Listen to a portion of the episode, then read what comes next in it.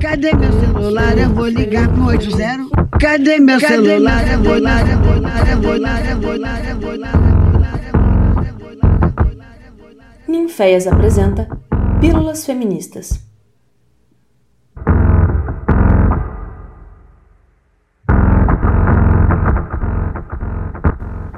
Olá, tudo bem? Curtindo a semana afrofeminista? Espero que sim. Aqui é Jaqueline Análio e hoje vim falar sobre a data especial do dia 25 de julho, Dia Internacional da Mulher Negra, Latino-Americana e Caribenha. Essa data foi instituída na República Dominicana em 92, no primeiro encontro de mulheres afro-latino-americanas e afro-caribenhas, tendo como pauta a luta das mulheres negras contra o racismo e a opressão de gênero. No Brasil, existe a Lei nº 12.987, de 2014, sancionada pela Dilma Rousseff, que nomeia o dia 25 de julho como Dia Nacional da Mulher Negra, em homenagem a Teresa de Benguela. Você sabe quem foi essa mulher? Foi ela! Foi ela! Foi ela, Rainha Teresa de Benguela!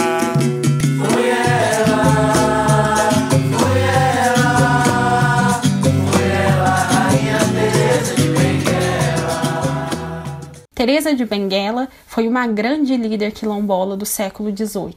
Depois da morte do seu companheiro José Piolho, Teresa se tornou a rainha do quilombo Quariterê, combatendo a opressão dos seus e ajudando as demais comunidades negras e indígenas na resistência ao ataque da escravidão. A liderança de Teresa de Benguela se destacou com a criação de grupos para formar as estratégias de defesa e combate e o trabalho de todos, que eram cerca de 79 negros e 30 indígenas, mantinham a comunidade fortalecida. No quilombo Quariterê se cultivava algodão para produção de tecido e também alimentos como milho, feijão, mandioca e banana, até ser brutalmente destruído pelas forças de Luiz Pinto de Souza Coutinho em 1770, o quilombo de Teresa resistiu à escravidão por 20 anos. Foi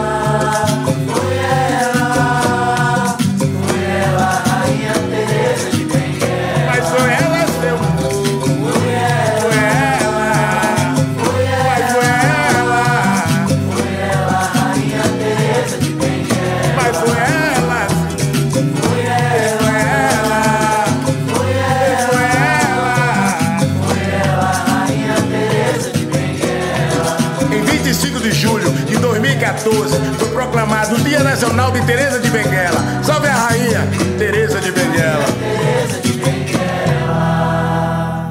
Mulheres negras brasileiras vêm há séculos se organizando na reivindicação de seus direitos, como em associações e irmandades no século XIX, o Conselho Nacional de Mulheres Negras no Rio de Janeiro e o Movimento de Mulheres Negras no século XX. Mais recentemente, em 2015, houve a primeira Marcha das Mulheres Negras, um marco na luta das mulheres negras no país.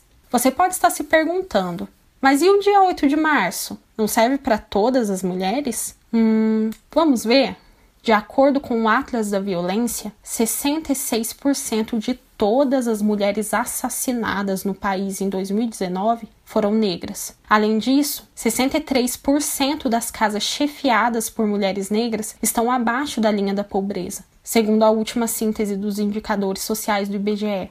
E como aponta a pesquisa Desigualdades Sociais por Cor ou Raça no Brasil, também do IBGE, mulheres negras ainda recebem menos da metade do salário de homens e mulheres brancas no Brasil, independente do grau de escolaridade. E mais, na situação de pandemia que vivemos, mais de 70% das mulheres negras que são mães nas favelas do Brasil não têm condições de manter a alimentação dos filhos, que agora estão em casa, sem a merenda escolar conforme a pesquisa Coronavírus, Mães das Favelas, do Data Favela e Instituto Locomotiva. Pensadoras como Lélia Gonzalez, Sueli Carneiro e Djamila Ribeiro nos mostram a importância de praticar o feminismo levando em conta todas as realidades das mulheres. Por isso, o Dia Internacional da Mulher Negra, Latino-Americana e Caribenha se faz tão necessário na luta pela equidade. Inspirada nessa data, Unifes produz anualmente a Semana Afrofeminista, que neste ano, em sua quinta edição, em formato online, homenageia a grande escritora brasileira Carolina Maria de Jesus, autora do famoso livro Quarto de Despejo.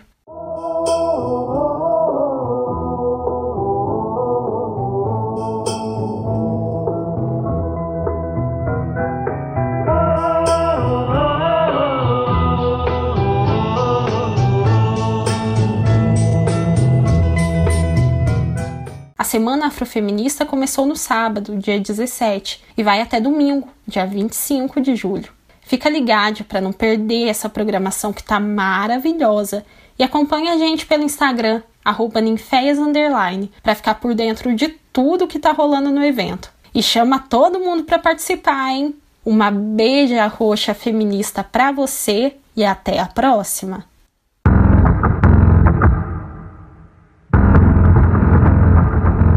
Essa foi mais uma produção do Ninféias, Núcleo de Investigações Feministas, com o apoio da Pró-Reitoria de Extensão da Universidade Federal de Ouro